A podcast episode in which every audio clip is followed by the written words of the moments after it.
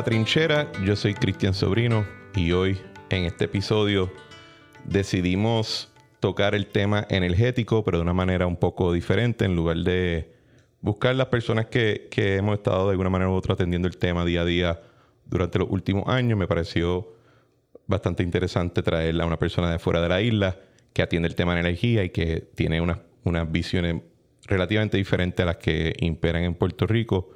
Su nombre es Emmett Penny, es un escritor, un investigador, es editor en jefe de, de un corresponsal que se llama Grid Brief, editor contribuyente en Compact Magazine, es el anfitrión de unos podcasts que se llaman Exhaust y Nuclear Barbarians. Y tiene, fue el autor de, una, de un artículo muy interesante que le enviado a mucha gente y que le ha volado la cabeza. El artículo se llama Rise and Fall of the American Electrical Grid en American Affairs. Va a estar enlazado en las notas del episodio. Y sin mucho más, le doy la bienvenida a Emmett Penny. Emmett, welcome to the podcast. Hey, it's a pleasure to be here, man. Thanks for having me. It's it's really nice having you. I I, I heard you on Alex Kashuta's podcast Subversive, and it was a very enlightening conversation. And I also heard that you were uh, you had somehow worked with Mike Shellenberger on one of his books. Yes, both of them. Yeah, both of them. And he's been making a lot of the rounds on on the, I would say the IDW oh. dissident. Yeah, he's been also crazy productive I like I'm a productive guy, and I don't know how he does it. well, probably because he doesn't do anything else other than run, yeah. run that style. When you have anything, don't have anything else to do, that's what you can do. Yeah. So, so I mean, I gave a little a, a little rundown of the things you're involved in, but what what's your day to day? What what do you spend most time on, and how did you get involved in the whole subject of energy?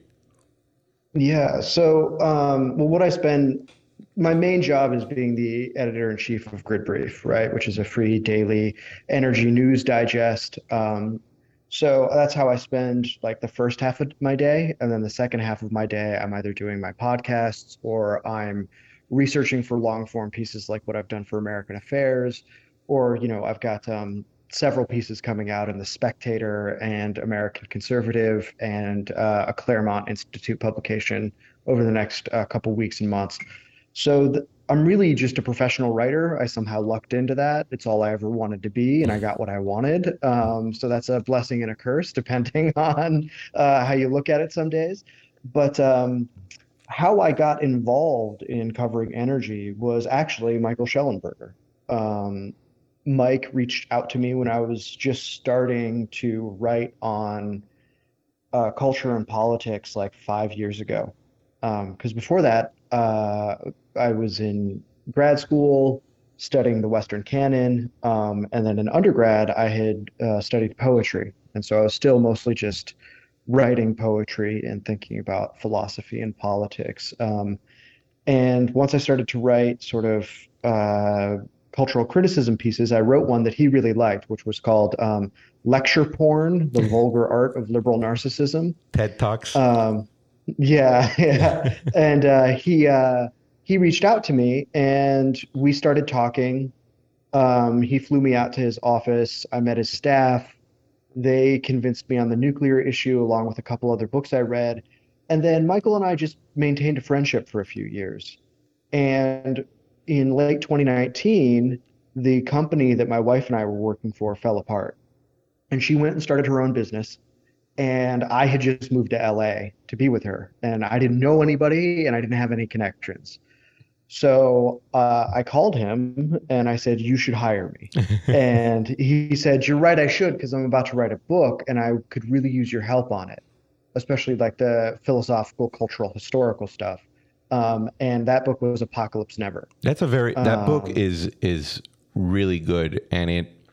Mm-hmm. I don't think it necessarily it either makes you a convert or makes you just question everything you're doing from yeah. from the point of view of the if you're in a generation i think i don't know how old you are but i'm 38 and we're four years apart we would have been in high school together yeah exactly yeah. so um, captain planet i think molded the view of yeah. all of us regarding the environment and how we should approach subjects like energy and waste and all of that mm-hmm. and and we're facing now a clash. I think when it comes to uh, the the rubber hitting the road on how you actually make a lot of that real because it's not just thoughts and prayers. There's things that are real have an actual cost and they mm-hmm. have a mm-hmm. difficulty engineering wise, resource wise in implementing it. And you can you can mandate policy, but making it real can take a lot longer or can divert the direction you thought it was going to take. Yeah, absolutely. I mean, I think you know what's unfortunate about our energy conversation is that it has really been dominated by people that uh, came out of the 70s energy crisis and they had certain environmental priors some of which were like almost any and all human impact on the earth is bad which means you can't really do or build anything yeah, yeah. Um, you know uh, and um, then a lot of it was uh, a hostility towards things like large power plants and technological centralization. So their dreams were really about decentralizing things. Interestingly, they didn't really care about carbon emissions back then. Um, that was something that nuclear scientists cared about. And the environmental movement was skeptical of it because their opponents in the nuclear industry were worried about climate change. Can you go deeper into that? Yeah, so I'll have to. So people can look into um, my buddy Rod Adams, um, who was a former Navy nuke, was interviewed by Hyman Rickover to get that job. Hyman Rickover is responsible for the first nuclear plant ever built in America, Shippingport in '57.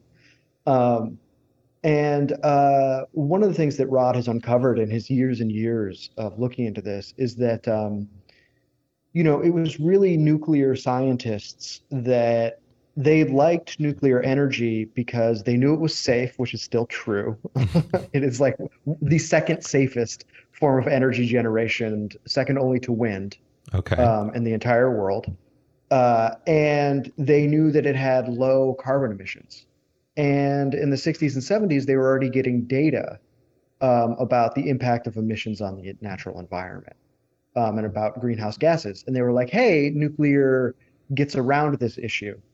But environmentalists didn't really care about that. In fact, we have plenty of examples of them preferring coal over nuclear uh, in the 70s. So Jerry Brown in California does that.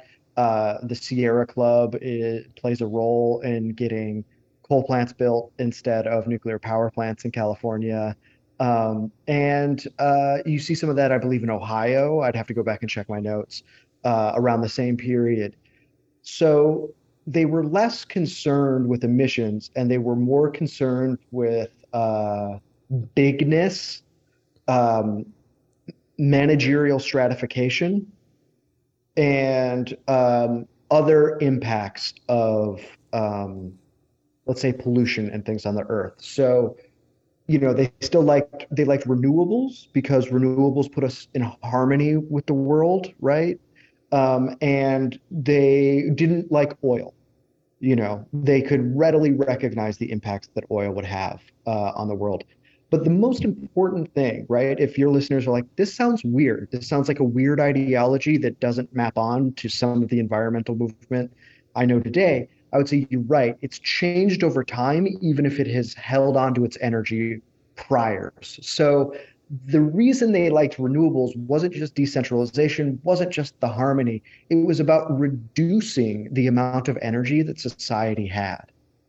Because they were worried that if we had too much energy, it would increase the population and then increase the industrial intensity of the world and destroy the world. So they were Malthusian. Exactly. They, they were thought... like to a man. Like you have some people who are different, like uh, James Lovelock, who creates Gaia theory, very pro-nuclear, not Malthusian. But those people are outliers compared to Amory Lovins of the Rocky Mountain Institute, um, Ralph Cavanagh of the Natural Resources Defense Council, who's still around today, um, Paul Ehrlich, uh, who is at I think Stanford with Amory. Okay. Um, still to this day, uh, and is still doing the population bomb type Malthusian degrowth stuff. Hasn't like, he been still? Hasn't he been wrong in projections like yes. seven times?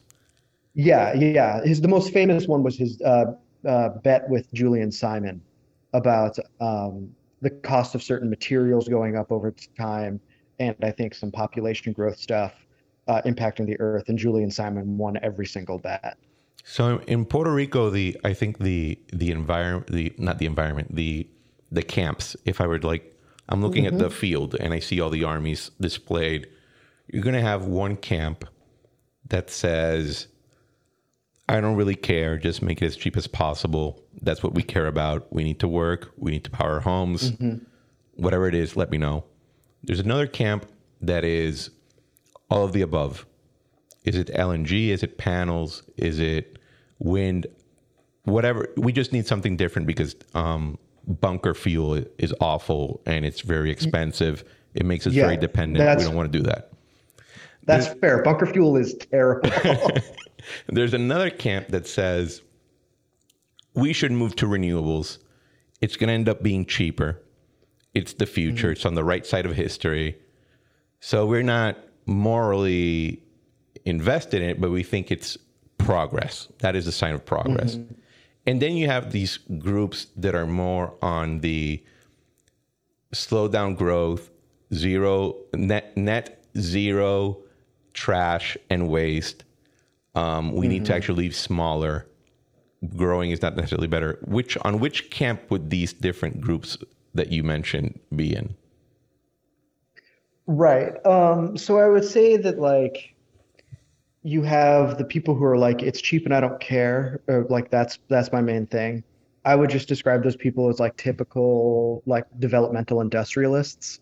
Like that's what they yeah, want. Yeah. You know, like and they're willing to take hard trade-offs to get that. Because you can tell when they say all I care about is that it's cheap is that they're willing to accept certain other things going wrong, maybe air quality, maybe a few other things, um, in exchange for a wealthier society, which I'm assuming they assume uh, the benefits of that will cancel out whatever downstream effects there are of that. And there's not nothing to that, right? Like a lot of Africa lives with like less energy than my fridge. And that's an extreme level of energy poverty that I don't think a lot of people fully appreciate. And I would definitely take a more polluted planet uh, in order for those people to not live that way, right? So yeah. we can sort of like see what the moral argument is there and how that works. And then you have the people who are like, I want some of that, but I don't want bunker fuel. And like I remember when I was living in LA uh, last year, I think uh, a bunch of um, that port of LA was backed up, and so there were just tons of shipping uh, boats off the harbor. That was a big line, fuel. right? They were like big yeah, lines there's a and trucks. Line. Yeah, and you know, LA is a temperate climate, so our apartment building would leave our front door open, but the screen door locked. And I remember walking into our hallway. We lived on the ground floor, and it was like smoggy in the hallway and I was like, okay, like bunker fuel is really terrible. um, so you can sort of see what this is a like more centrist position, right? And I think that they have more in common with the people who are like, I'll take all of the above. You know, we need like a mix in our energy resources. We need some LNG, we need some wind, we need some solar, maybe we need some other things. Like I don't know what the nuclear conversation is in Puerto Rico. Um, and then uh, you have, I would say, the other groups that you mentioned, which are the progressives who, for some reason, think returning to like early Renaissance technology, like wind and like late 19th century technology, like solar, are the future. Um, and that's because they're primarily concerned with, um, I would assume, what's going to happen to the climate. And then you have the more extreme version of that, which is um, you know the apocalyptic environmentalists yeah. that think industrial society is to blame uh, for everything, and they're not entirely wrong about that. Like unlocking fossil fuels, going from wood to coke to coal to oil, um, did have impacts on the world, and they think none of those trade-offs are good, right? Like they will take economic decline, they will take poverty uh, over impacting the earth. And they may not think that that's what the trade off is, but that's what the trade off is. Is there within that group people that do think, that do know that's the trade off and they're like, yeah, whatever? Yes, Adam absolutely. I think they're rare. We need to go back. Yeah. Yeah, I think they're rarer these days, to be honest. Um, they're very vocal, even if they're a minority. Um, but they aren't as present as they were in the 60s and 70s when you had like Lyndon Baines Johnson, who was in favor of population growth, like Paul Ehrlich went on Johnny Carson like dozens of times. You know, it was just more acceptable to say things like that. The human rights revolution of the 90s really changes things in the environmental movement. They okay. sort of pivot away from Malthusianism. And there's a big soul searching thing that happens because they got their ass kicked by Reagan. okay. um, the, about like what their future is going to be. And that's sort of like an undertold uh, moment. It's sort of like we go from the 70s, you know, 60s and 70s. Wow, it's here, it's kicking ass, and then you just sort of like skip to the climate change era, and we're like, now everyone's an environmentalist, you know. But that's sort of like what happens. Is the 80s they take a lot of losses. Um, the Reagan administration in, America is very much just like we need growth, we have supply side problems, like we need to unlock this stuff and we're going to take some of what Jimmy we're going to demote some of what Jimmy Carter was concerned with. Okay, so the the there's another something that I wanted to ask you about because I think it leads into the discussion of the grid and and bear with me. So in in mm-hmm. Alex's podcast you mentioned that you don't believe in the progressive view of history and That's right. For our for people that that are listening, when when people say things like we need to be on the right side of history and people who've been in conversation with me will hear me ask on what side was Genghis Khan? Right? A conqueror that was so powerful that he con- he was able to him and his descendants were able to put under their domain a substantial portion of the earth centralize it but they killed mm-hmm. so many people that the temperature went down, and they raped so many women that the DNA of Asia, in a grand part of it, has their has their DNA strands in it, right? Because they were and Finland actually and Finland, and right? Finland. Because there was uh, I want to hear that side, but they were that that's the level of violence and rape that these guys committed. Mm-hmm. But then the question is, what's the right side of history? When you say you're not, you don't have a progressive view of history. What does that mean? Right. So I think um, we can sort of unbundle the idea of progress a little bit. And it's difficult to pick where to begin. So, okay, here's a story that we get. In the 19th century, the Western world, right, uh, specifically sort of radiating out of England, gets what is called the Industrial Revolution. And this is a quick succession of decades that we see the steam economy uh, move from wood to coal and achieve a level of thermodynamic competence, a level of handling and harnessing energy to reshape human society. Within a few years, we have things like skyscrapers because of men like Charles Steinmetz, who figure out how to do electric elevators, which is what created urban density. Um, down the way from me, there was a man at uh, Sargent and Lundy in Chicago, which is a financial firm that still exists, who on his weekends They're in Puerto figured Rico. out how to create. Yeah, um, yeah. He figured out how to create the uh, electric drivetrain that the Chicago CTA still uses, and that in fact every electric train system, commuter rail system in the world still uses his patents. Right. So we're still living very much in this world, and everybody calls this progress. Right. And what they mean by that is that there is an accumulation of technique or techne, you know, a refinement of skill stacked onto the scientific revolution that allows us to improve society not just materially, but concomitant with that morally. And it's not difficult to see why people think that, after all. If you were a farmer in America, and you lived without electricity, your life before and after electricity is radically different.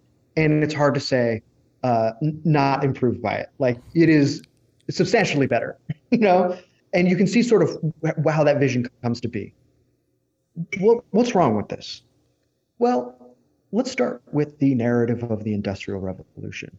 What is called the Industrial Revolution comes from Marx and a few other thinkers, bourgeois thinkers, not radicals, Toynbee being one of them, uh, who adopt this language from some French thinkers who are taking a look at England after the French Revolution and they see things happening with the economy in England and they call it the Industrial Revolution.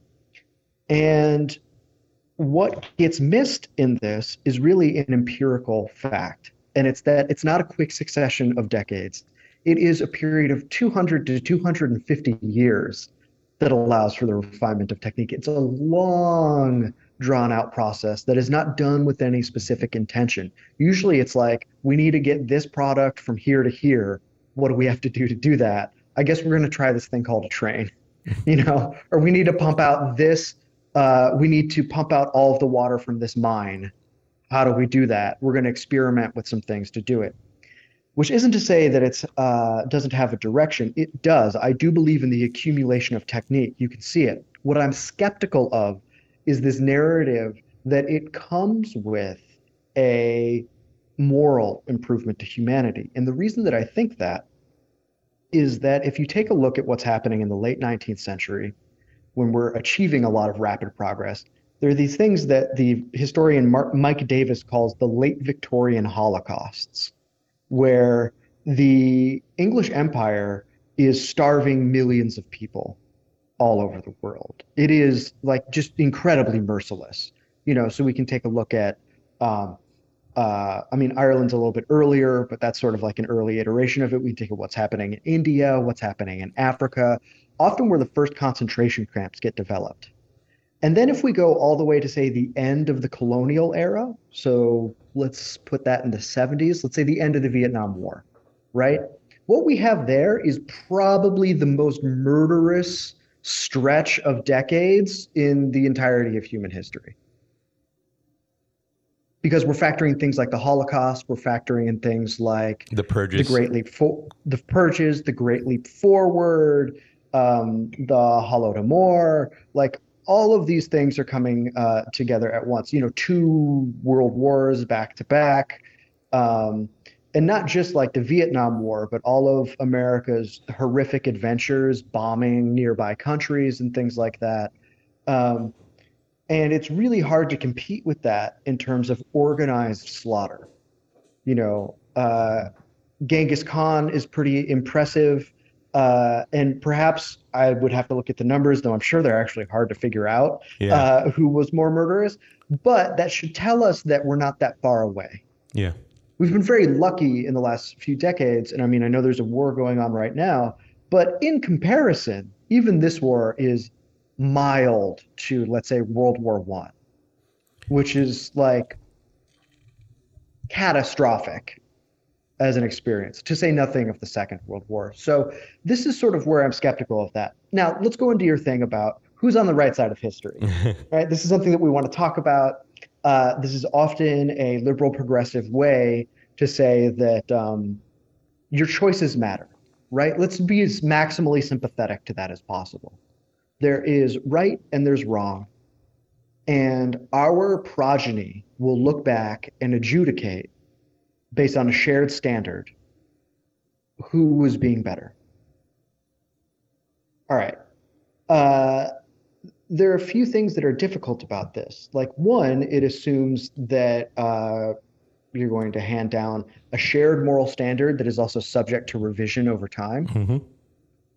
Uh, and that you expect that revision to go in a specific direction. And that you think there's no there's not going to be a radical change at some point in the process. And there's no radical change. I have an easier time taking that perspective, by the way, from people who believe in God.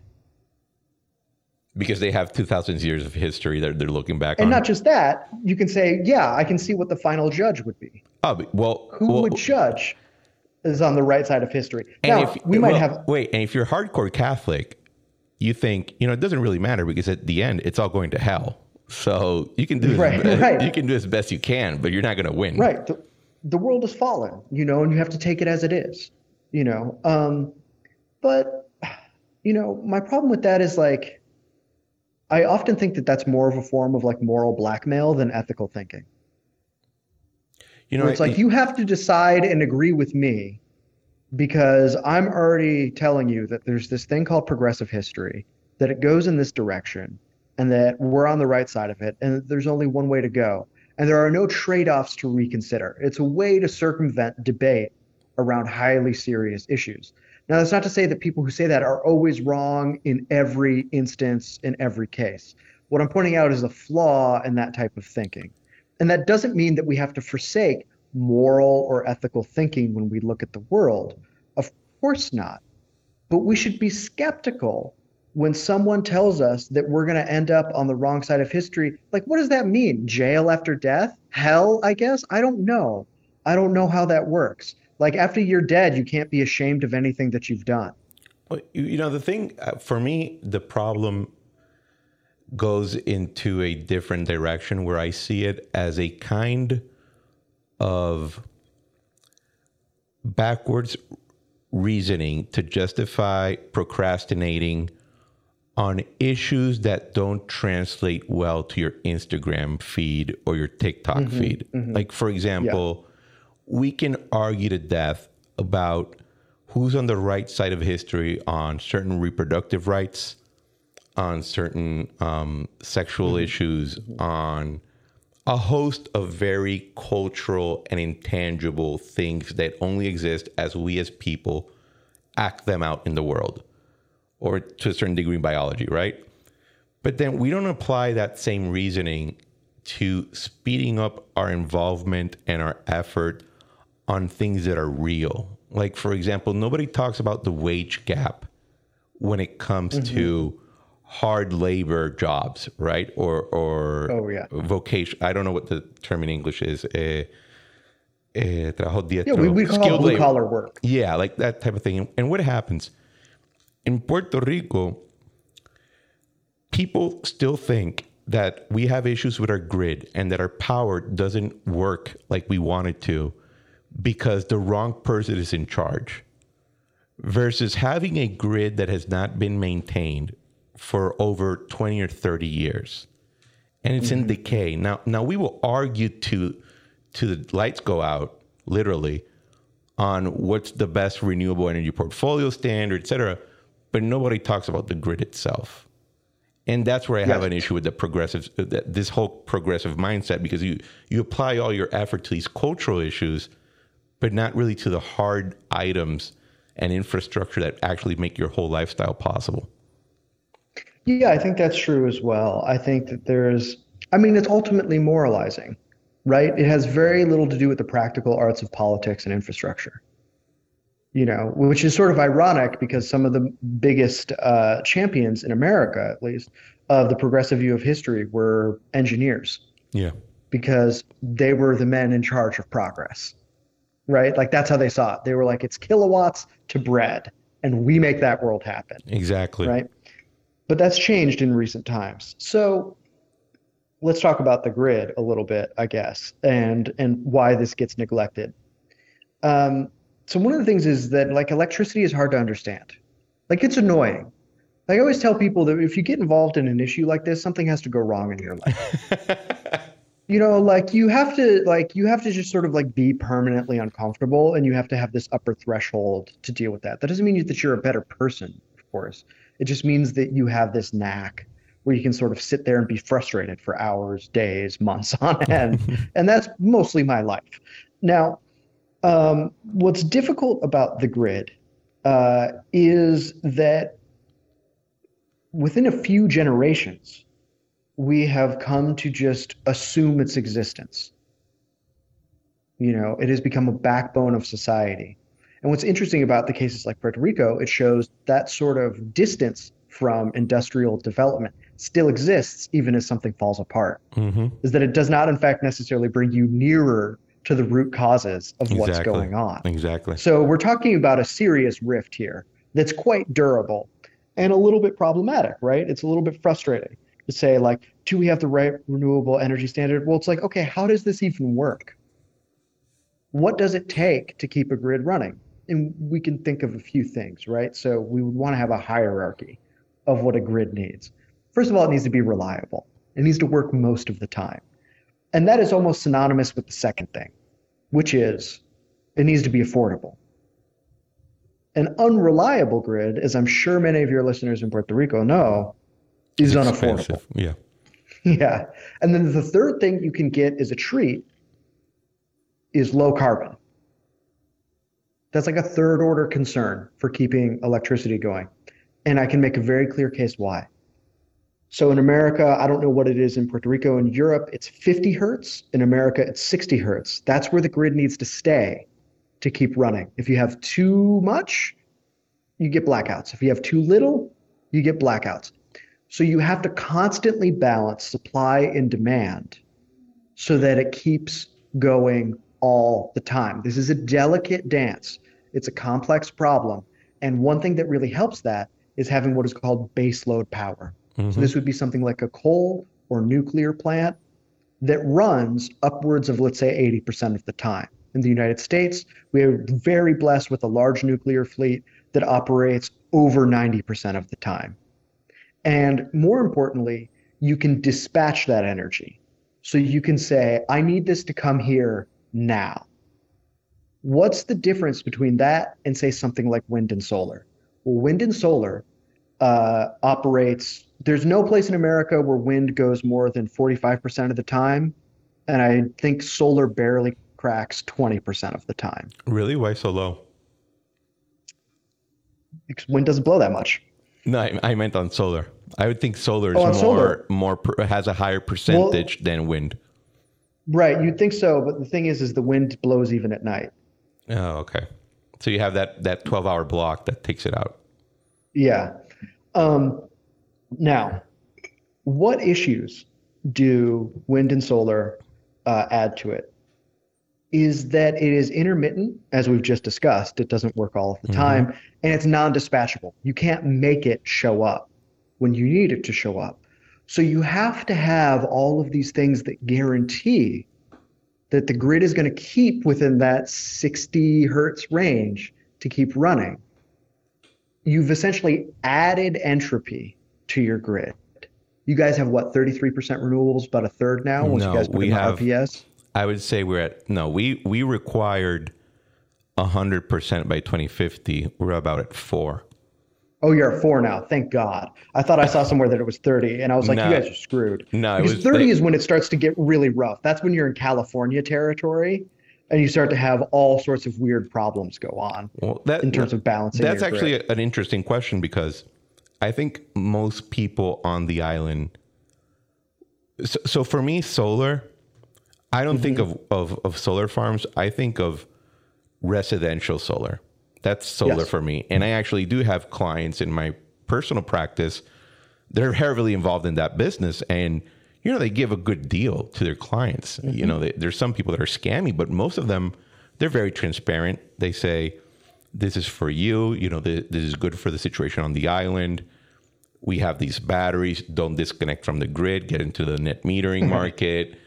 They're very transparent. And I think it, it, it, a lot of them are very happy with the service in the context of Puerto Rico. I think that if we had a very good, reliable grid that was always online, that was affordable, they wouldn't have probably the same level of success. Right. There'd be no need. Yeah. And I think that that's sort of like, I can't totally speak on what's right for Puerto Rico because I don't know it and I don't live there. Right. Um, I had the same problem when I was in Hungary for a conference. I was like a little bit trepidatious of saying like Europe should do this or Europe shouldn't do that that because I don't know it as well as I know the U.S. Right? Yeah, like yeah. I can name every single spot market in America. I kind of know where their territories are, and I have a good feeling of what's going wrong in each of them. Not, I don't have Europe on lock like that. So, if I were living in Puerto Rico, I probably would get rooftop solar, but I also wouldn't tell myself a story that that was going to fix the fundamental problems with the grid mm-hmm. because it won't. Mm-hmm. Right? Like for the reasons that I just brought up, you know, um, and this is where we start to get into a little bit of trouble with the grid in the long term. Because if we keep on this road where we keep building out intermittent, non dispatchable resources, adding entropy to the grid, we don't know what happens after that. Right? We don't know if we get to a point where we say this isn't possible or the trade-offs are good aren't good that we can come back from that easily. Why not? Well, so I would give two reasons. Uh, one is political. It is hard to imagine anybody from the Rocky Mountain Institute or the Natural Resources Defense Council or the Sierra Club or whoever changing their minds about anything. They haven't for half a century. Yeah, good point. Okay, so and they're they're formidable forces in in America, right? Uh, closely aligned with the Democratic Party. The other reason uh, is technical, and let me put it this way: every industrial process you would need to build a power plant, even if you were going to say we're done with the wind and solar experiment, is going to need the electricity created by the grid that has now become fragile and expensive. So you have just added costs to correcting your mistake that weren't there in the first place that are going to make it take longer, be more expensive, and a more frustrating process. In addition to the political fights that you're now going to have to have in highly refined, expert led domains. So what you're And saying I is joke, and there's a point where if you cross a certain line, you crossed it because you essentially took offline the resources that would be required to return to it. that's so right. so we should not assume that everything is always available. There's a point That's where right. Mm-hmm. it's over and going back would require such amount of effort that would be highly expensive or maybe impossible to to actually to actually pay for. And second, there's a point where people also forget how to do certain things that are required. Yes, I think COVID was a major education in that, right? When the United States offshored a bunch of stuff, we lost a lot of human capital that we didn't even know that we had. And now suddenly, you know, you have guys like Larry Summers that are like, why can't we make masks in America? it's like, well, that human capital doesn't live here anymore. Like, nor does the physical capital, you know? So what do we do about that? And that's a problem to consider here as well you know. Um, I, you know i joke in america we should have a second measurement of electricity which is lawyers per kilowatt hour. Why? because the reason that we did uh, the argument for the spot markets that we created in the late 90s in america um, that make up most of the united states grid now was that it would expose monopolies to competition because American utilities were vertically integrated, meaning they had control over generation, transmission, and distribution of electricity. Um, and they're corrupt. Like I'm not going to be cute about that. like if you look at like Flo- what Florida Power and Light gets up to in elections in Florida, you're like, that's gross. You know, like they've been corrupt for a long time. Like almost immediately they were corrupt. Um, highly successful entities, but it's clear to see why people don't like them. You know. Um, and we thought if we expose them to competition, that will discipline them and maybe get rid of them. And we will have a more efficient market for electricity that will deliver cheaper electricity to consumers. Basically, none of that happened. Monopoly utilities still exist in some of these markets. They are exposed to a little bit more competition. But now you have these highly technical auction houses that are run by grid operators and uh, invested in by energy traders. And you have to have clear rules on what is and isn't fair market dynamics in a market where the commodity expires in a microsecond. So there's no efficient market actor here No, other there's than no no efficient market actor. And the problem in America is that um, the wind and solar that gets added to the grid is highly subsidized. So we can actually bid into the market negative, set the clearing price so low that it prices out coal or nuclear, which are the most reliable generators, and converts more things to natural gas. Right now, the natural gas makes up 40% of America's electricity generation. So that means when natural gas prices go up, as they are right now, electricity gets very expensive. And it also means you have a highly entropic grid, what's right, expensive which for you? has all these other problems. What's expensive for you per kilowatt hour? Because Oh, we're God, we're at thirty something down here. I'll have to check. I mean, I live in um I'm very lucky to live in one of the more successful spot markets, PJM, here in Northern Illinois, and I'm right by the Byron and Dresden nuclear plants, which when my friends basically saved those plants with the unions a couple of years ago, uh, a deal got built in that the uh, plants plant owners would have to pass on their profits after a certain level to consumers. Okay. So I'm paying like nothing right now. It's awesome. It's ridiculous. like never more than 20 or 30 bucks. I hate you right Um, now. But I, I will say in um, New England, they're seeing price increases up to like two, 300% over the last year. Um, I'll have to look at what the utility bills is, but it's like for some people, it's like they're now paying hundreds where they were paying tens.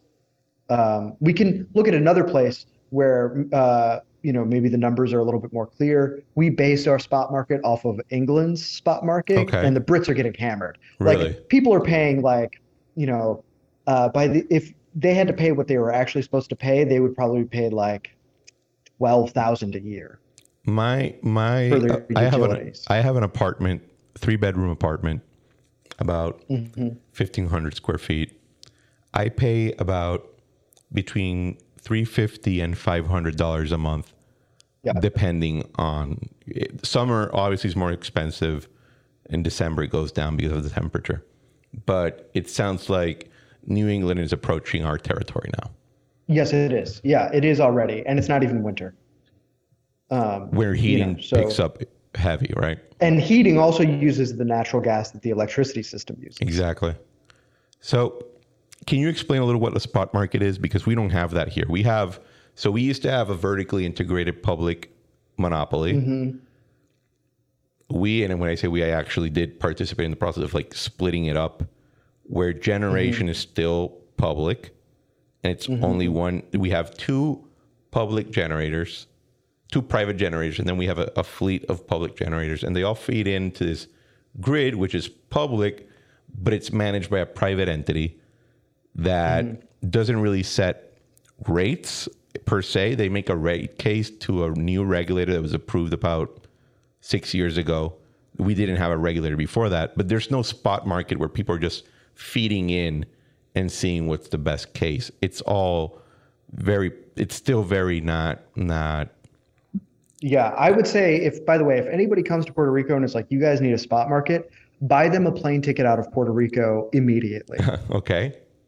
Because that has led to a lot of the problems that we have here. They're very hard to manage. They're not necessarily more efficient. Uh, planning becomes a real problem. Like in California, they're basically like, do we need to centrally plan this now? And it's like, okay, like maybe you guys should have just kept the utilities. You know, like maybe you should have just stuck with that model because now you're doing the same thing. All right, let me back up. What is the spot market for electricity? Okay, imagine an auction house. You're at an auction house, and the thing that uh, is being uh, sold is electricity generation, and it's being sold every five minutes. So every five minutes, you have different power plants show up and say, "We're offering this at this price. We're offering this at this price," and then somebody takes a bid, the lowest bid, and uh, that sort of sets the clearing price. Uh, and that means like sort of the next couple behind it get picked, and then anything too expensive gets shut out of the market. And that's how it's supposed to keep things cheap, right? So let's say you have a, wind plant that bids in at a dollar, and then you've got something that bids in at like two dollars, and then three dollars. Those get picked, and anything above three dollars can go screw. That's how the much of the American electricity grid works. And then you have sort of day ahead markets on top of that. So people can do a little bit of arbitrage to make sure that not everybody just loses their shirt every single day. You know, um, that at least somebody's making money, so that balances the system a little. Um, and then you have these things called capacity markets, which are very, very arcane systems of seasonal load balancing, uh, which is a different type of auction that power plants bid into to basically be on deck for times when grid operators know demand is going to get very high. Okay. So uh, Texas doesn't do capacity markets, but uh, I think California does, and so does the Midwest. So sort of like, who's going to be on deck in the dead of winter, right? Like you might not ever sh- turn on, but like we kind of need you around. Mm-hmm. Um, but the problem with that is uh, the market has to be neutral in America. In other words, the federal regulator, FERC, the Federal Energy and Regulatory Commission, can't tell a power plant you have to have fuel on site because you need to be on deck in case something goes wrong, because that is seen as interfering with the market in the favor of bigger generators.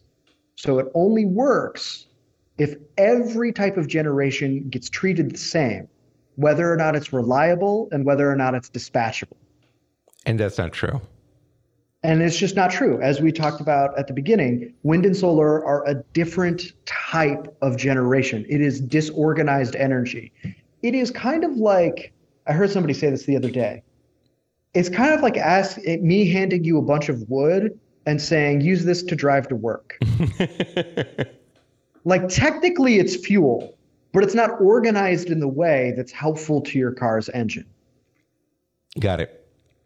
So then I think that explains the spot market and and going back to the subject of the grid because it's the most relevant one for us right now. So right now mm-hmm. we could have the best generators in the world, but mm-hmm. the grid sucks. So mm-hmm. we have so there's issues where the grid fails and then the generators come offline to protect them protect themselves, right? Yes. So how long what's the state of the grid in the US? How long does it take to actually build a grid or to fix one or to get into capacity or has it just never Ooh. been done because Good it's so question. old like that that's the because i what i want to give my audience at least is an a time horizon that they don't have right now of when sure, things might get sure. better and that's what i'm trying because nobody talks about it because i think it's it's such a not nice answer it's not going to be polite it's not going to be it's not motivating. You're gonna have somebody's gonna say, "Well, it's gonna take like ten or fifteen years." I don't know. Yeah. Oh, yeah. Sure. For you guys, the problems that you're having, yeah, this is not an issue that's getting handled in a series of years. In, in the, this in is the like US. decade plus easy. So what what's go what goes into building that structure? Right. So you're going to need a few things. You're going to so you already have generators. You're sort of like California in that you're starting to run into transmission problems you know, which is the wires that connect uh, the generators to the distribution, and the distribution then sends it out to everybody. Mm-hmm. If you have transmission issues, that's a difficult problem to solve because, well, transmission is geographically difficult. It's hard to maintain. You have to have a lot of like human and physical capital hanging around to monitor what's going on there. Like it's an ongoing investment keeping it up. Pacific Gas and Electric in California, the biggest monopoly utility there, has done a piss poor job. Like they haven't updated some of their transmission in a century. Yeah. A whole century.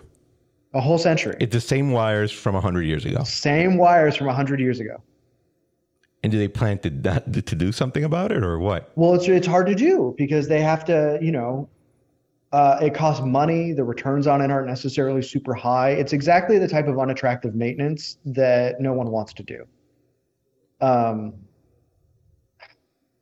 you know, especially if for a PG&E, they've got all of these records issues now because they've been around since the late uh, late 19th century.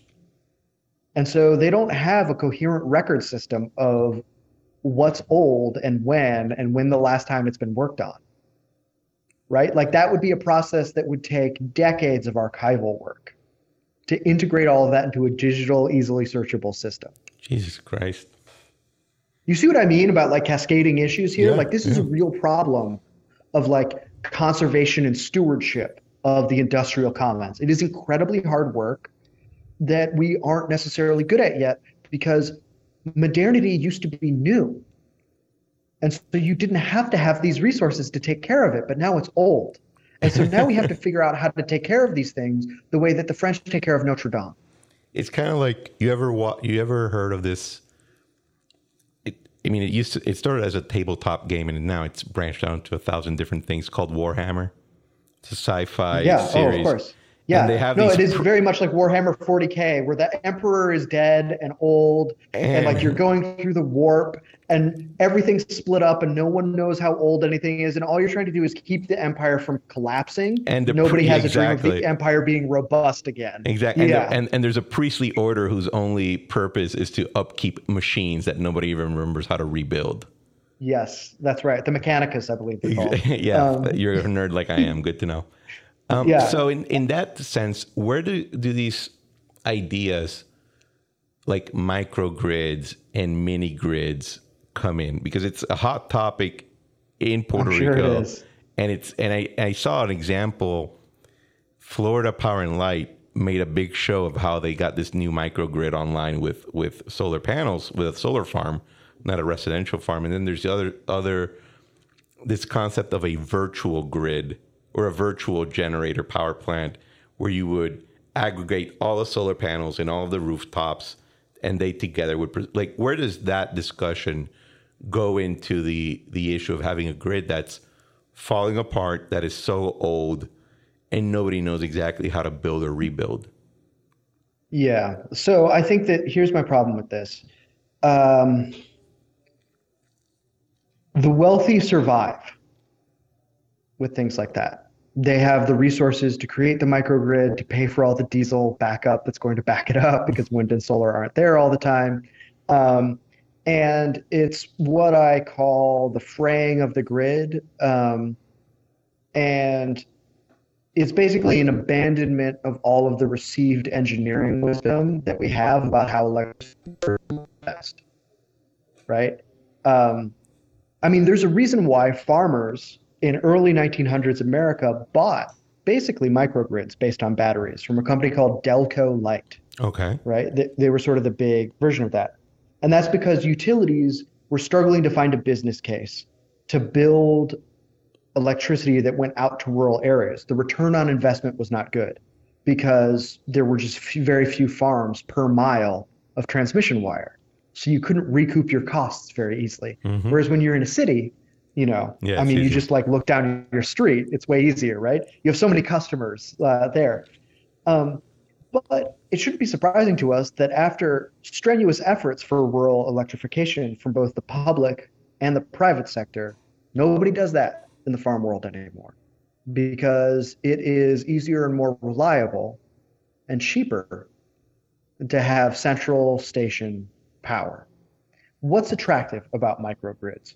Well, I think part of what's attractive about them is there is this idea that it will be something that is easier it's like more transparent something that you can have a little more control over. There's sort of like a jeffersonian yeomanism about it where like you tend the solar field that gives you your own power and you're this like sovereign responsible individual. And you can kind of tell like what's attractive about that. But just the realities of keeping electricity going like whenever you might need it in a developed country like doesn't port over to that idea at all. I mean usually what drives that stuff is subsidies and conference bullshit. So things people bring to conferences and they're like here's my cool idea. And Yeah. everybody else who gets paid to sound smart at conferences goes yeah you sound smart at this conference. And then people are like great i'm going to turn that into a white paper because i get a lot of funding from a billionaire. You know and that's sort of how that goes. Now, what do we do about virtual power plants? I've just heard about this recently. I know I think Tesla has one in California, and I'm going to plead ignorance. I haven't looked into it yet because it's new. I'm not entirely sure how it works.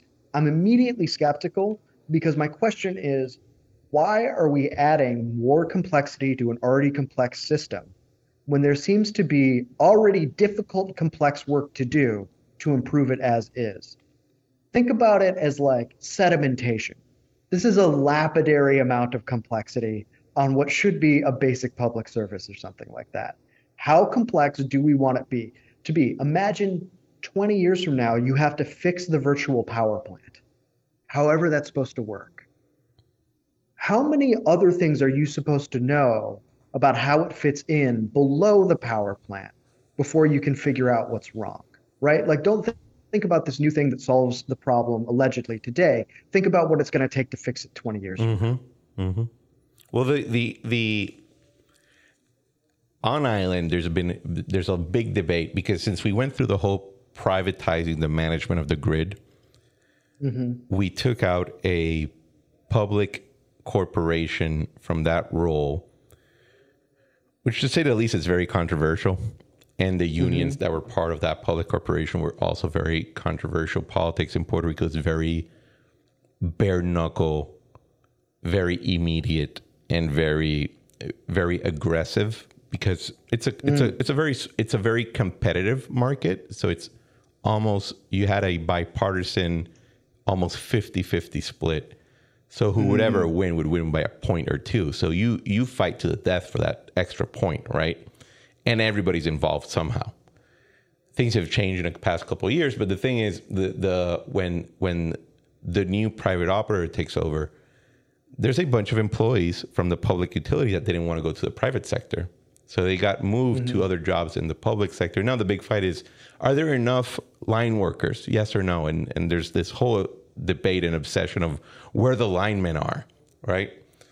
And I say we're having a fight over a group of line linemen.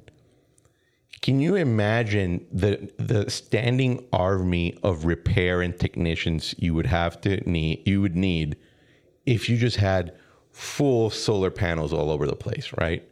Like mm-hmm. because damage is not going to happen in one place with one wire. It's going to start happening Yeah, that's right. in different locations. So it's and and again, I have I have interests that tell me no, it's actually it's not that hard. You can you have people that can the problems regarding the reliability of the infrastructure itself is not as it's not the same apples to apples to the issues with with a wire grid but I do think it it does require more human capital than people think, and there and that people Yes, I want think to that's true. recognize.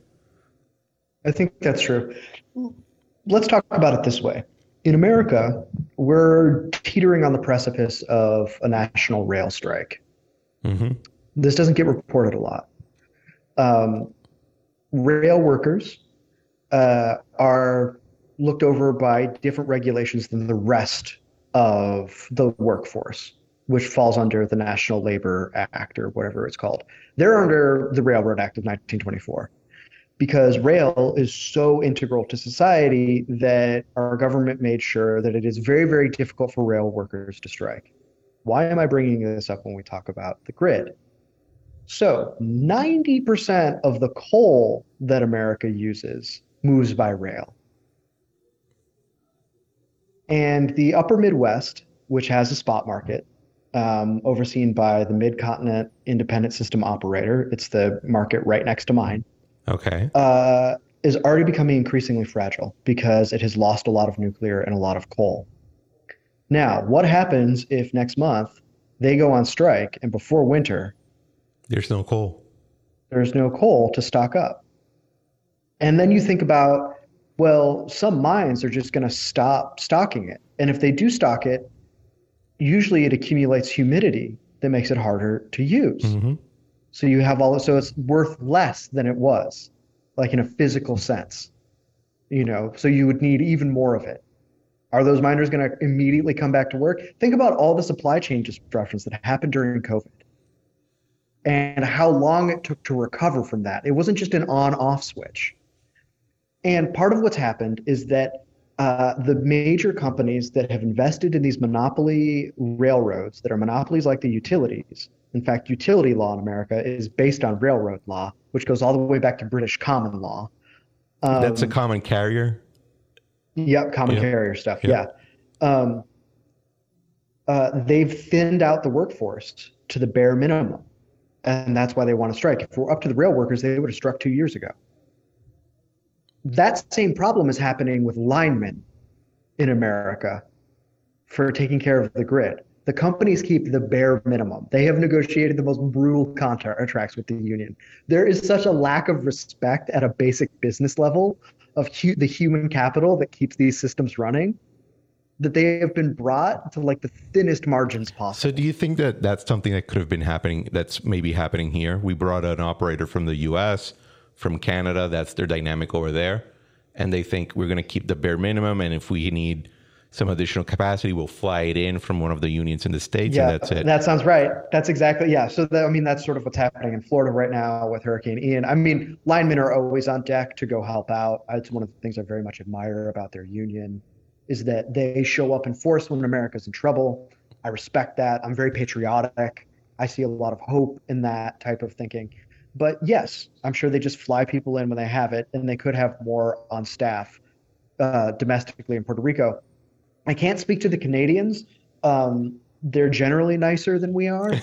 Uh, so, and they have a lot of, yeah, and they have a lot of public power. Okay. Um, so whether or not their public entities think like our private entities is not something that I feel like I have secure knowledge on. Okay. It could be a very different dynamic, is what you're saying. It could be a different dynamic, yeah. And maybe, or maybe they just follow the Americans and what the Americans do, or there's some sort of agreement. Like, I'd want to know way more about that situation, but I wouldn't be surprised if the dynamic. Because that literally what happened after Hurricane Fiona hit us about two weeks ago.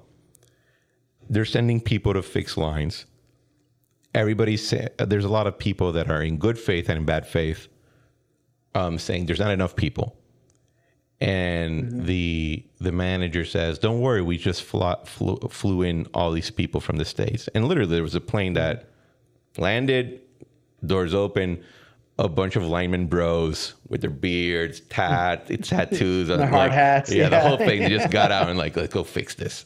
And yeah, and and and I was. It just just clicked when you mentioned it in in in the case of the U.S., where it's just an industry practice. I keep the I keep the the employee level down, and I just assume if I need to increment capacity, I'll get it from somewhere else. It, yeah. It, what the concern there would be what happens with everywhere. It's the same dynamic, and then there's no nobody to fly in. Oh, so this is the this is also a problem with the grid in America at an energy level. So let's say uh, if anybody wants to read sort of like a primer on what's wrong with the American grid, and maybe there's some relationship between what's going on in Puerto Rico, obviously you guys don't have a spot market, so it'll be different. It's a book called Shorting the Grid by Meredith Angwin, who is an engineer, and she's a very sweet old lady that lives in Vermont. And uh, she wrote a book in her retirement that took her 10 years to write, which explains for laymen how electricity works in deregulated America. And she has this phrase called the fatal trifecta. And the fatal trifecta is this over reliance on intermittent wind and solar, over dependence on just in time natural gas, and an expectation that you're going to be able to import from your neighbors. And she's from Vermont? She's from Vermont, yeah. Kind of doesn't She calls it the fatal she she calls it the fatal trifecta trifecta. That's like what happens. And like you're saying, what if everybody has that crisis? Well, if every region pursues the type of policy that builds out a bunch of renewables, makes it really reliant on natural gas, and expects that they can always import from their neighbors, but weather is regional, not state by state. What are they going to do when their neighbors pursue the same policy and they don't have spare capacity exactly. on deck? Exactly. So, so what's the role of regulation on this? Because there's two two subjects I want to touch with you before we finish. We set up a regulator. Uh, it was in 2014 or 15 where it was actually set up.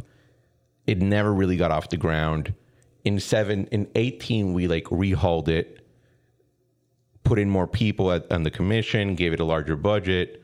But what's the role of regulation in the states for that type of issue? Because I think somebody would assume that at, at one point the regulator is going to look at is going to say, "Give me your your head counts and your payroll," and say you have too little, you need to hire more. You would assume mm-hmm. that that's something that a regulator can do. But what's the role of regulation in these in this? Oh God, it's so complicated, man.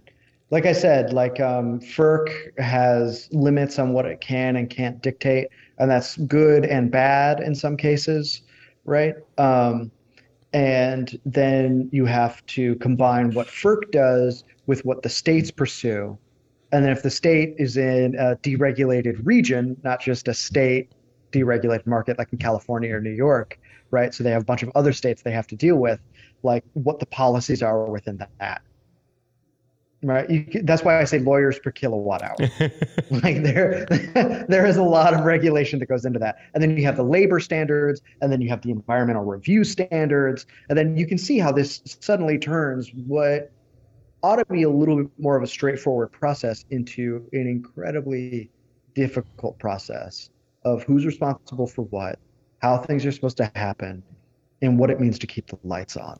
So, so in America, I would describe it as technically a mess so the, the, there's basically there's no adult in the room and everybody assumes that there is. Is that kind of the dynamic? Yeah. Yeah this is sort of i've been thinking about it in, in this way. I would say that like there was great hope for decentralized systems in that they would abrogate authority that was prone to corruption, right? So if power is distributed across all of these entities, then this is the typical American fear of tyranny. Mm-hmm. Uh, you would not be tyrannized by a pyramidal structure, uh-huh. right? Um, the problem with that is is that abrogating power doesn't necessarily get rid of corruption. Um, it can obviously mitigate centralized power or something like that, but with power comes authority mm-hmm.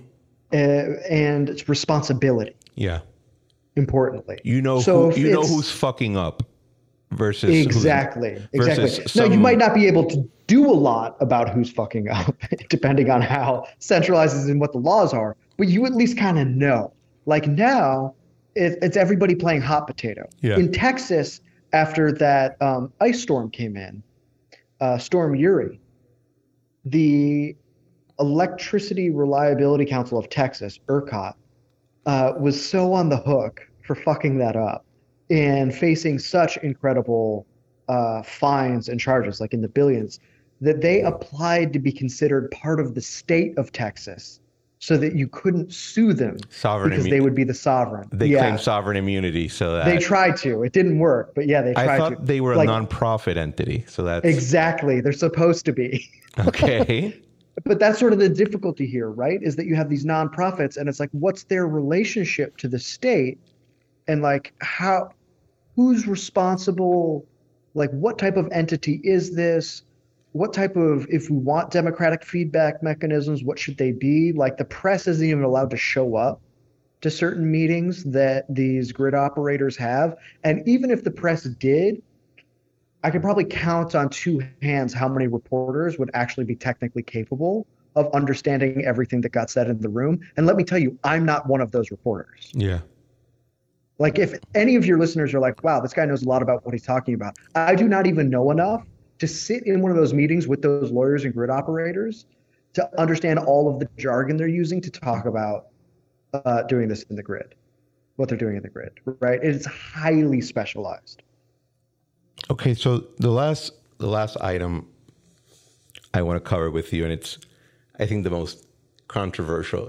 In Puerto Rico, nuclear power is illegal. You can't it, like on the books it says you can't have it. Yeah. I don't think mm-hmm. everybody has really tried, but there was a, a, a test reactor it was built in Rincon. Rincon is a surf town mm-hmm. in the west of the island, gorgeous place. And it's funny because you can go to this bluff that looks down into the beach mm-hmm. and and this one the beach is called Domes. And the reason it's called Domes is because you'll see on the horizon this huge dome that was the nuclear reactor, the, the test reactor. Yeah. Now it's very small. Like it's not something like I remember when I was driving to Rhode Island when I was in college and I saw that big pipe into the air. No, this is like mm-hmm. smaller, but it does take over the, the scenery. They tried to test something there and it didn't work out. Um, mm-hmm. The utility actually has a warehouse where they still have some of the materials that were originally purchased with a bond emission for that for that project. Yeah but your your handle on Twitter and your I think it's one of your podcasts. It's called Nuclear Barbarian. Yeah. And you worked with Shellenberger on, on the book Apocalypse Never, which is a very pro nuclear manifesto, mm-hmm. I would say. What's your view on nuclear energy moving into the future? I think and, wh- and, wh- and, and why are you like? Why did you take that pill? Right. Okay, so let's go back to the thing I said about sort of like the three things you want in a grid, right? Reliable, affordable, uh, and low emissions in that order.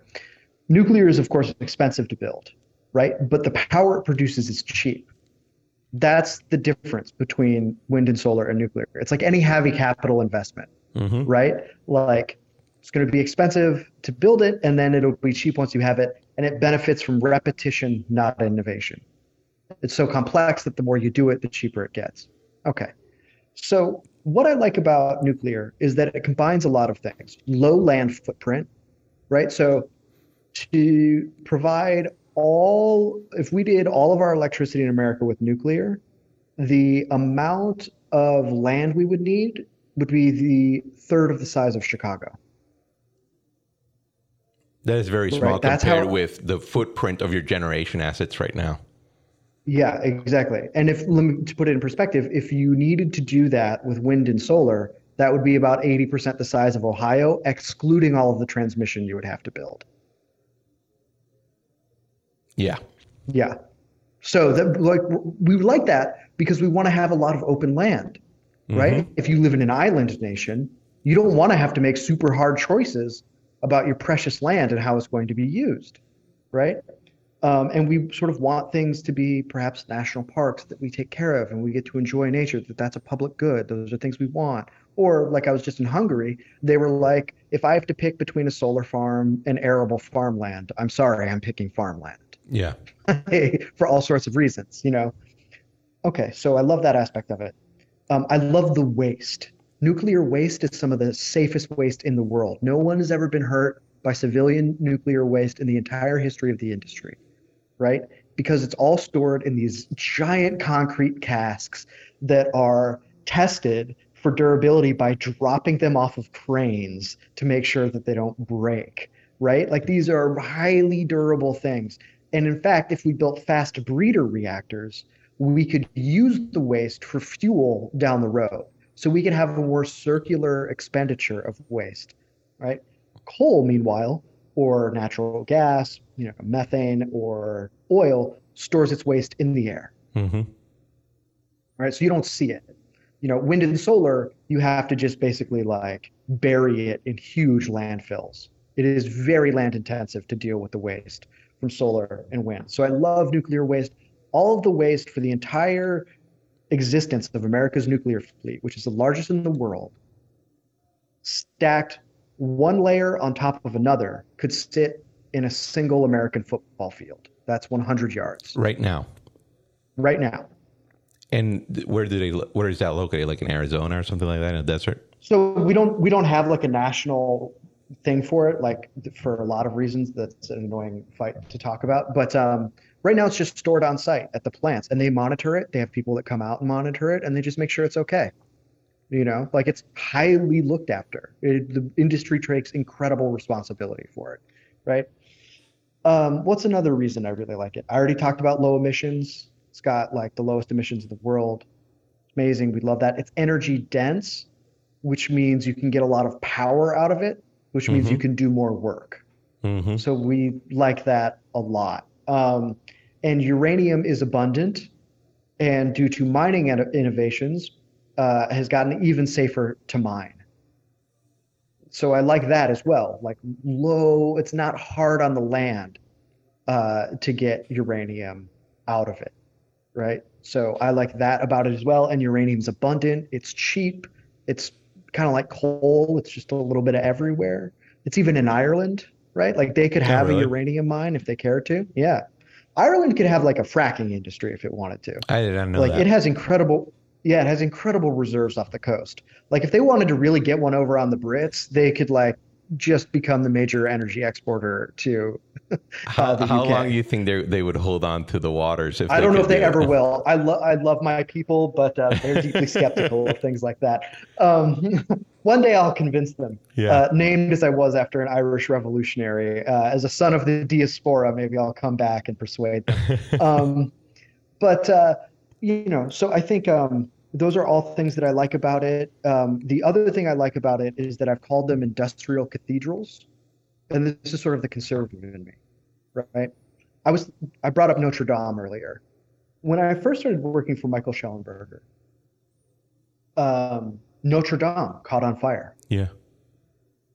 And I remember reading about it, and I was sort of looking into its history and how it was built, you know, and it there are all of these artisans that hand jobs down to their sons. That and then those sons handing down to their sons. To complete this project that the people who began it knew that they would never see. That was and i that, was at, when i was in france in i went to paris and and the outsides with my girlfriend in november of 21 and I remember I would I would tell her like, you know, we talk about dead end jobs. Imagine starting to work on something that you know, as a matter of fact, that you will not see when it's finished. And you even you don't even know if your kids are going to see it when it's finished. Because some of them are so Yeah. large, right? Like you go to to Rouen, and uh, those took it, it took easy more than hundred years just to finish it up, and then they would start adding something else. So it's it's multi generational projects which are out of vogue clearly nowadays. Yeah, exactly. So luckily, it takes sh- a shorter period of time to build a nuclear power plant. But um, what it does is our big reactors in America can last at least 100 years, right? If you take care of them. That's an incredibly long life. And around those nuclear power plants, you get an ecosystem of skilled trade jobs that pay well and you don't need a college degree to do any of this. My friend Madi Hilly over at the Campaign for a Green Nuclear Deal has this great line where she says the only thing that the Simpsons ever got right about nuclear is that a guy like Homer Simpson could support a wife and three kids and own a home on a union salary at a nuclear plant without ever having a college degree. And a large house. Yeah, and in a large house, right? Yeah, like, yeah. and that's possible. If you go to communities that are based around a nuclear power plant, that's true. And why Right, do these people think? Why do people think that they're dangerous? That there's going to be a three-eyed fish that's going to come out of the pond. yeah, great question. Yeah. Um, so look, nuclear, civilian nuclear is born out of military nuclear, right? We get the bomb first. And when America starts to pursue civilian nuclear, it's not like anybody in the government like tells people what that is. hmm This is what I'm talking about with the sort of the problem of like the arrogant engineer as an archetype in America. Yeah, yeah, yeah. They're just like, we don't owe you an explanation. Robert Moses. Like we're just going to do this. Yeah, Robert Moses or Robert Oppenheimer or some of these other guys, you know, they're like, we're just doing this and like you have to live with it. You can see how that would like create a little bit of tension and animosity. Um, now, the Atomic Energy Commission over that's they're now the Nuclear Regulatory Commission, but first they were the Atomic Energy Commission. Covers up some of its accidents, which are very small accidents. Of course, it gets leaked that there were accidents. So that damages public trust. Um, America, through the Ford Foundation, uh, not surprisingly, uh, some oil men got involved, creates a regulation standard uh, that um, the logic of it is that any exposure to radiation is potentially lethal. In other words, you could never recover. I have a friend who's an engineer that described it like this Imagine I added up every cut you had ever received in your life and then told you as you live and breathe in front of me that you'd bled out. Because it doesn't count for healing. it assumes that it just burns you and you're done. Right, and you're done, no matter what. Okay, so there's that problem uh, with it. Now, let's take a look at the movements of the 60s and the 70s. We already talked about the environmental movement's hostility towards um, Industrial growth. uh, industrial growth. It used to be that the environmental movement was actually pro nuclear because of its low land use, its clean air, and all of that. Uh, but then some oil guys helped fund some of the early environmental groups in the 60s and 70s, and their their position on nuclear changes. Okay. Uh, people can go check out my friend Rod Adams' work uh, at atomicinsights.com for some of that in his archives. Um, and you have a bunch of people from the anti-war movement during Vietnam move into the environmental space. and nuclear is bomb, so it's bad. And the nuclear means nuclear means the bomb to them. And it like I want to be a little bit more sympathetic to these people than I have been in print. I've honestly been very savage against Mhm. them. Um, but if I want to do them justice, I want to say like the arrogant engineer archetype combined with the sort of like top-down bureaucratic Cold War model of American society hmm does not inspire trust from the public at large. And I can understand why, especially after things like Vietnam, you would not trust them at all. Exactly, yeah. Right. Okay. So there's that. Um, And then, you there's, add you uh, add the whole Agent Orange thing, experimental. Right. We can we can we can add tons of examples around stuff like that about why you wouldn't trust them. And then Three Mile Island happens uh, in the 70s. And Three Mile Island is a nuclear plant meltdown. Meltdown. Scare quotes, um, that doesn't hurt anybody. But the industry and the regulators do such a terrible job of communicating to the public. They're so bumbling and arrogant that it just inspires resentment and fear because, you know, I have a friend who's a nuclear radiation safety expert, and he says we use Three Mile Island as a lesson for everything you don't do. so, uh, in response, the, that's how horribly they mishandled it. In the communication side, not in the actual. Yeah, response. on the communication side, like in actual response, everything's fine. You know, it didn't hurt anybody. It's fine. But in the public mind, it was horrible. It creates this big uneasiness in the middle of an energy crisis where all of these people who are supposed to take care of things in society over which people don't have a lot of everyday control of are noticeably screwing up everywhere. Mm-hmm. After a war that brought in every major industry to send sons abroad to go die for a cause no one was really sure about. So it just increased now, this level of skepticism to a point where they're yeah. like, I just can't you, believe you that it's safe. Right. And then you add to that the Malthusian disdain for abundant energy that already exists there and sort of the intellectual dishonesty of those people. And you have the perfect brew for souring people on nuclear energy.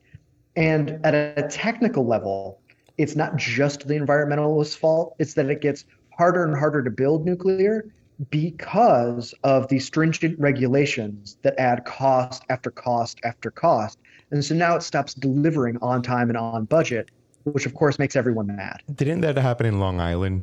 So we studied when we were looking at privatization models what what they did with LIPA, the Long Island Power mm-hmm. Authority. Mm-hmm. And apparently mm-hmm. that entity had gone almost bankrupt because it tried to finance a new power, a nuclear power plant and just it was yeah. never it never went online. And they referenced yeah, yeah. regulatory issues that just would never happen. Yeah, so that's a big part of it. And then, you know, in my piece on the grid that you mentioned in American Affairs, I bring into sort of what happens in the power system and how some smaller regions that probably shouldn't have had bigger power plants were incentivized to invest in them. Okay, so then they went bankrupt. And, and then they went bankrupt and ratepayers are being charged too much. And you can kind of see how like it, it's reasonable for people to be like, I don't really like this, you know? Yeah. Um, it's true that if we'd followed what Nixon wanted us to do uh, and built like a thousand nuclear reactors, we would not have we would have a fully decarbonized grid in America. Uh, Nixon, who but, created the EPA. Yeah, and Nixon, who had this thing called like the Energy Independence Act, which was kind of harebrained and had some bad ideas okay. in it. But one of the good ideas was building a bunch of nuclear right when the business case was sort of starting to fall apart. And if people really want to drill down into like what happens to the business case for nuclear, my piece for American Affairs on the Grid and my piece about nuclear on the grid touch on it from two different angles. I'll post about both. why that falls apart. I will and post both those in the show notes. in the show notes, definitely. Yeah.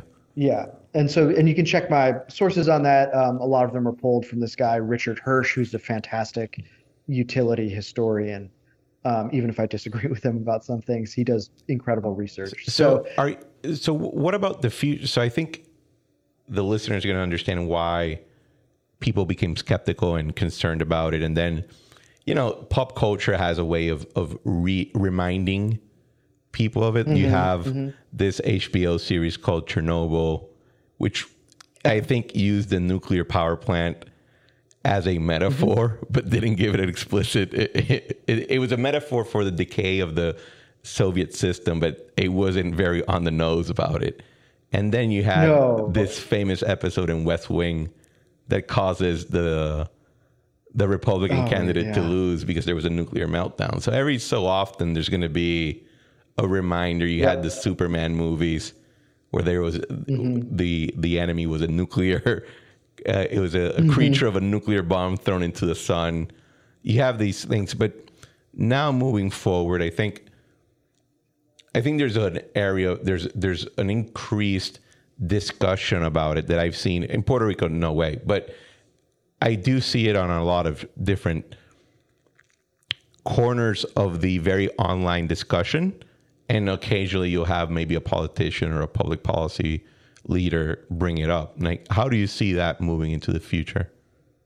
I think we're going to see more of it. I think, um, you know, the advocacy networks for nuclear have just gotten better and bigger and stronger. The um, millennials and Gen Z don't have the same Cold War fears of nuclear and are far more concerned about climate.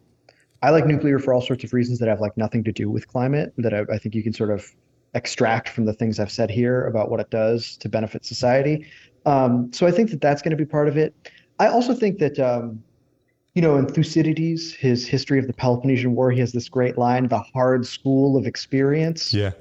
I think right now we've entered into the hard school of experience when it comes to energy. And that's why you see countries like Japan turning all of their nuclear power plants back online right now. Um, you see the French finally starting to respect their nuclear fleet again and refurbishing it and fixing their corrosion problems. More plants are going to come back online this winter. Um, and you see everybody looking at Germany, who's still pursuing nuclear plant closures, as far as I know. Um, and no one wants to be in their position. Mm-hmm. You know, they all think it's crazy. The rest of Europe is pissed. The Dutch just shut down a reactor, which was 10% of electricity. And so now they're even more energy vulnerable. And like, no one wants that to happen to them. And at the same time, people have to have a climate plan. People have to have sort of something to say. And the only thing that can slice the Gordian knot of solving energy poverty and reducing emissions is splitting the atom. Right? Because let me put it this way developed world emissions don't matter. And people might be shocked to hear me say that. But let me tell you this all of America's emissions reductions from 2005 to now just got made irrelevant by the onboarding of coal in the developing world. I saw that in your so, article. It was I sent yeah. it to a lot of people and they were like, "What the hell are we doing then?" Exactly. Exactly. So what I argue for, what I think America's position should be, it should obviously retool its nuclear regulatory commission to make it easier to build nuclear. We should have more sensible safety protocols that aren't so burdensome.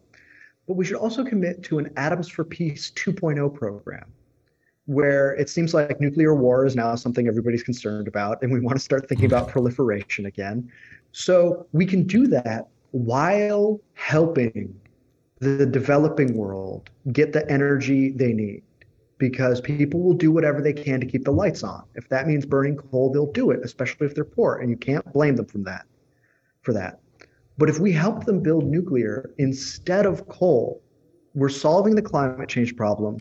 We are creating an atmosphere of goodwill. We're controlling the proliferation of nuclear armaments, and we're solving the climate issue.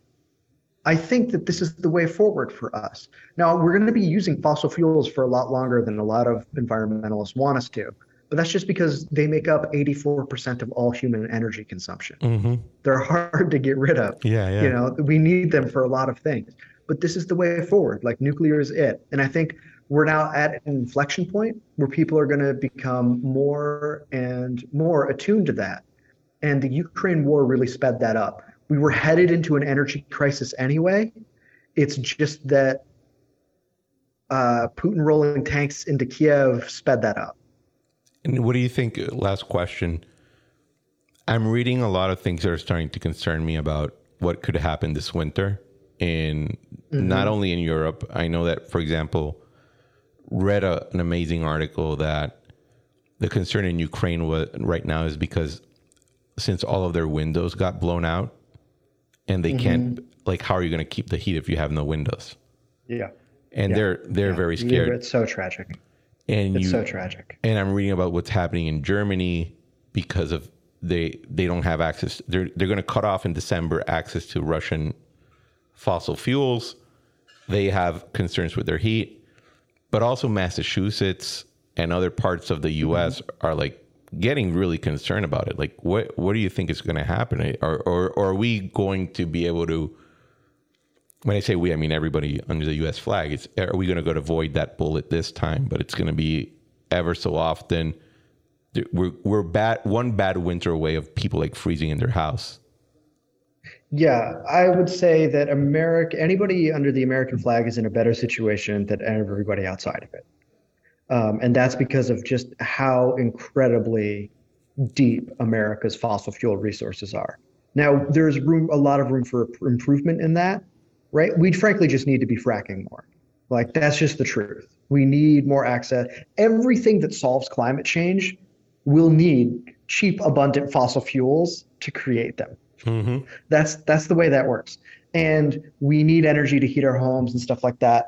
Uh, so we're going to it'll be tough but i think we're going to be okay and i think we'll get to a place where we can expand production and that'll be better i think we're also about to inherit a lot of manufacturing from europe um, really as it oh yeah oh they're already starting to move over here and expand uh, uh, plants in america because energy costs are too high over there and they know america can within a certain range guarantee affordable energy because the thing is this is not going to be Europe's hardest winter. Europe's hardest winter is next year. Because they're going to burn through their stocks, and then where's the rest of it going to come from? Because you're not going to have more supply from from Russia. Yeah, exactly. Yeah, they'll be done, and we're not producing enough. OPEC just cut its production. Yeah, and they're they're kind of being like, oh, it's not our. There were a cartel. We like a high oil price. It's not our job to make up for the lack of production in America. Because global investment in oil and gas has dropped in the last eight years from, say, 700 billion to 300 billion. That's how you know an energy crisis is on the way, right? Even without this Ukraine stuff.